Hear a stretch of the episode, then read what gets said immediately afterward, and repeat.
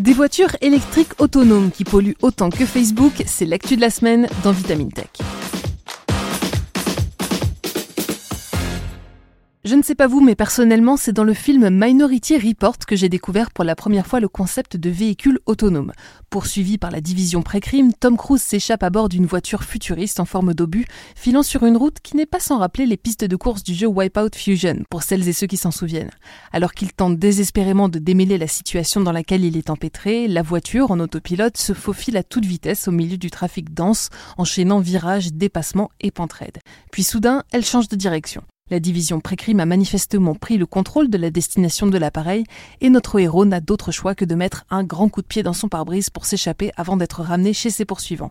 Une scène d'action palpitante qui nous amenait déjà à nous interroger sur les implications qu'un tel mode de locomotion pourrait avoir pour les citoyens du futur. Et aujourd'hui dans Vitamine Tech, j'aimerais vous parler d'une autre implication insoupçonnée des véhicules autonomes, leur pollution alors oui, ça peut surprendre et vous seriez en droit de vous demander comment une voiture électrique entièrement autonome pourrait polluer plus qu'une voiture thermique.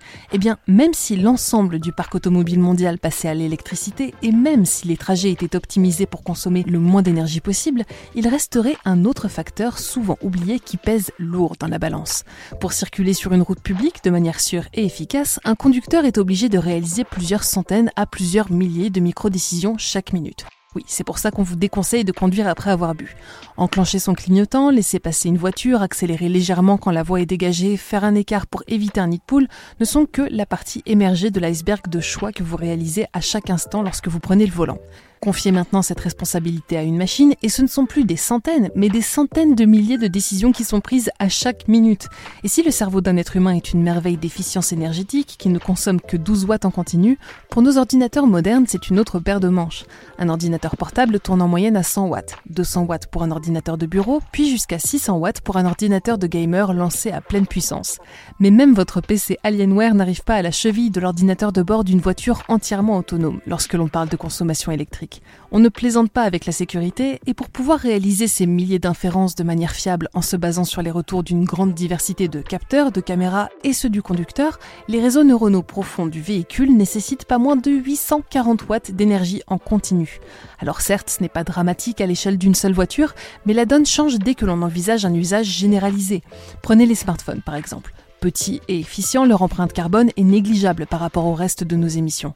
Depuis sa production à son utilisation puis à son recyclage, on estime qu'un iPhone émet entre 56 et 86 kg de CO2 par an, soit seulement 0,7% des 10 tonnes de CO2 qu'une personne vivant seule en France émet annuellement.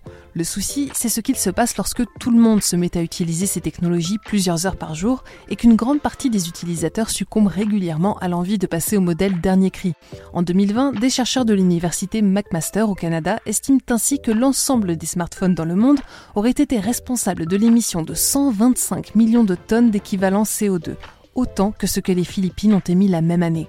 Il va sans dire qu'il devient donc urgent de prendre les devants en estimant l'impact potentiel qu'une adoption massive de véhicules autonomes pourrait avoir sur l'environnement. Et c'est exactement ce qu'a fait une équipe de chercheurs du MIT dans une étude parue en novembre dernier.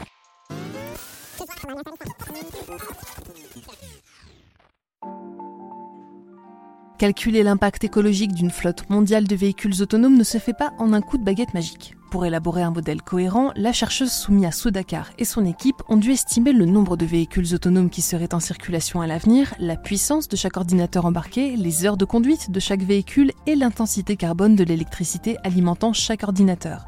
Un travail complexe puisque, comme l'explique Soudakar, chacune de ces variables comporte encore beaucoup d'incertitudes.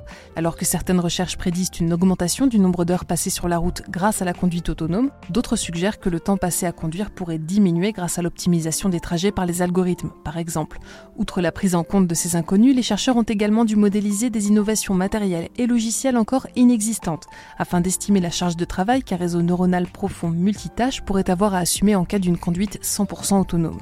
En injectant toutes ces hypothèses dans un modèle probabiliste, l'équipe estime qu'un véhicule équipé de 10 réseaux neuronaux profonds chargés de traiter les images de 10 caméras haute définition à une fréquence de 60 Hz, le tout pendant une heure par jour, réalisera un total de 21,6 millions de déductions par jour.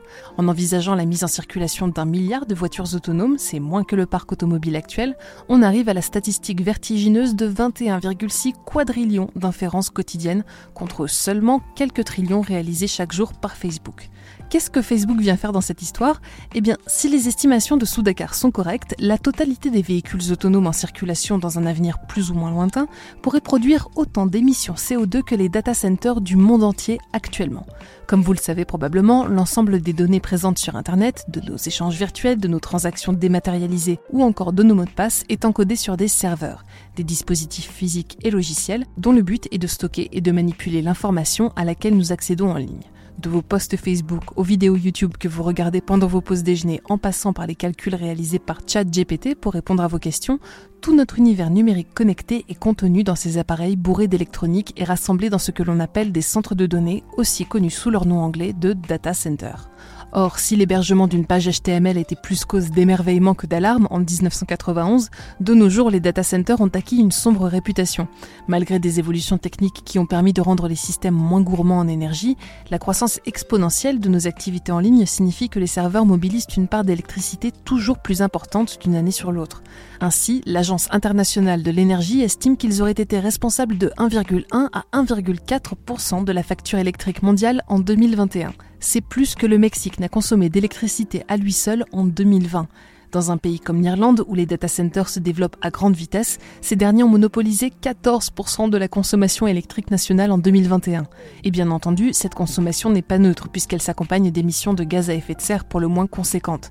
Ça ne vous impressionnera peut-être pas si je vous dis que les data centers ont participé à 0,6% des émissions mondiales de gaz à effet de serre en 2021, mais si je vous parle de 300 millions de tonnes d'équivalent CO2 annuel, soit l'ensemble des émissions du CO2 du Royaume-Uni en 2020, on commence à mieux cerner le problème.